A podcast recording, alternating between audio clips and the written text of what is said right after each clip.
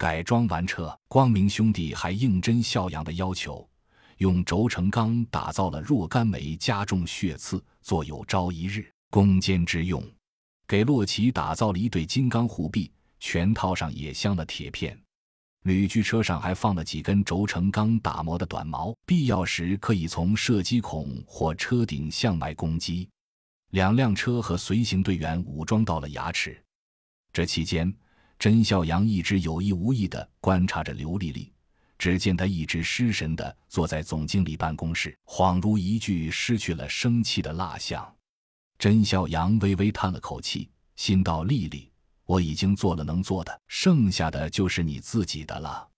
其实从当时刘丽丽见了汪在清的反应来看，孰轻孰重一目了然。对待感情问题上，甄孝阳是有些迟疑，但一旦不涉及感情或放弃了感情，甄孝阳就回归了本色，坚毅决绝。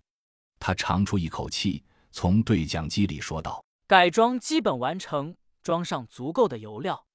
金强、小邱。”你们听到了吗？东西收拾好了吗？收拾好了，姐夫。按照你的要求，我们偷偷在帐篷里弄的，没有惊动其他人。食品一共两个大背包，其他东西包括帐篷都放弃了。很好，半小时后我们回来接你们。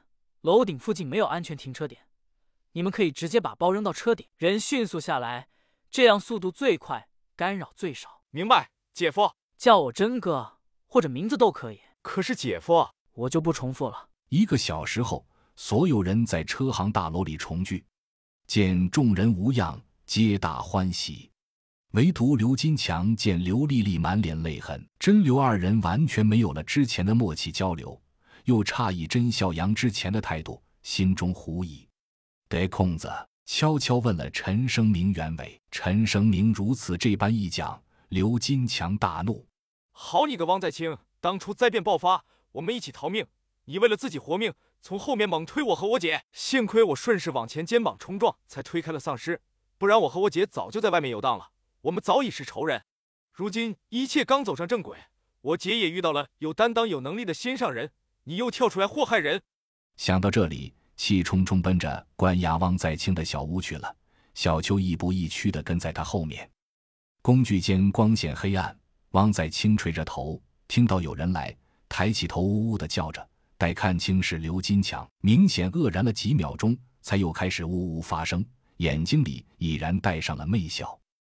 刘金强一脚踢在他肚子上，不解气，又是连续三脚。